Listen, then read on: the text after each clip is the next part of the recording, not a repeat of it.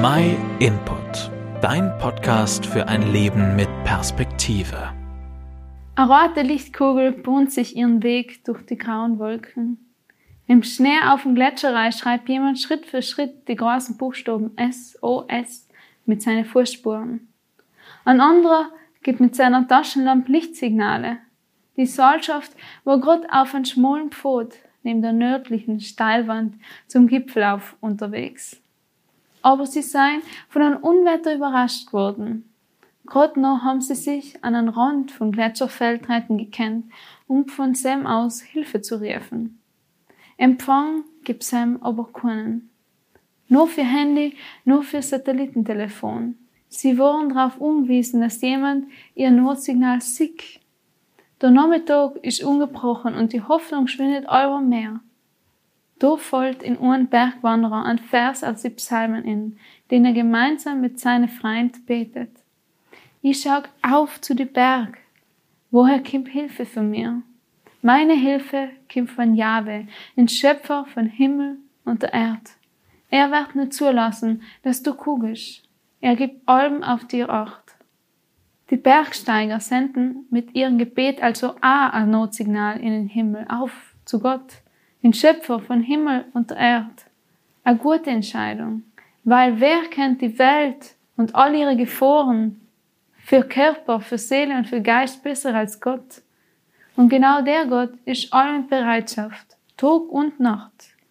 Egal in welcher Notsituation wir gerade sein, egal welcher Sturm auch um uns weht, unser SOS, unser Hilferuf erreicht in allem. Jesus, Gottes Sohn, hat es möglich gemacht. Aus Liebe zu uns Menschen und seiner Schöpfung hat Gott ihn mit der Mission in die Welt geschickt. Er ist nach Jerusalem gegangen, hat den Berg Golgatha trotz aller Widrigkeiten und Stürme bezwungen. Er hat das Gipfelkreuz durch seinen Tod überwunden und mit seiner Auferstehung die Rettung für unsere Seelen möglich gemacht. Wir dürfen ihn unrufen und dürfen auf seine Hilfe hoffen. Das Gute dabei, wir brauchen nicht einmal ein Handy dazu und Gott ist allem erreichbar. An wen geht dein SOS, dein Hilferuf, wenn deine Seele in Not ist und du allein keinen Ausweg mehr siehst? Die Bergleute haben darauf vertraut, dass Gott sie sieht und sie rettet. Gegen oben ist das Wetter aufgeklärt und sie haben über Satellit einen Notruf losschicken gekannt.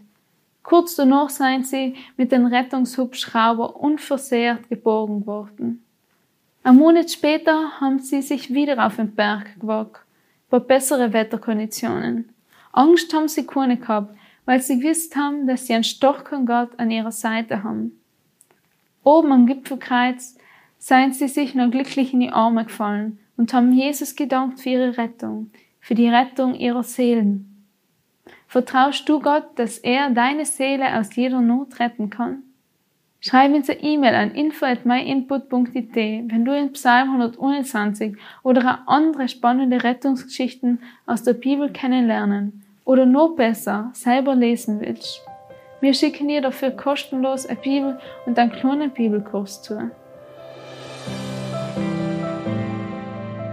Vielen Dank, dass du dir den My Input Impuls angehört hast. Wenn du mehr wissen willst, geh auf unsere Website myinput.it oder folge uns auf YouTube, Facebook und Instagram.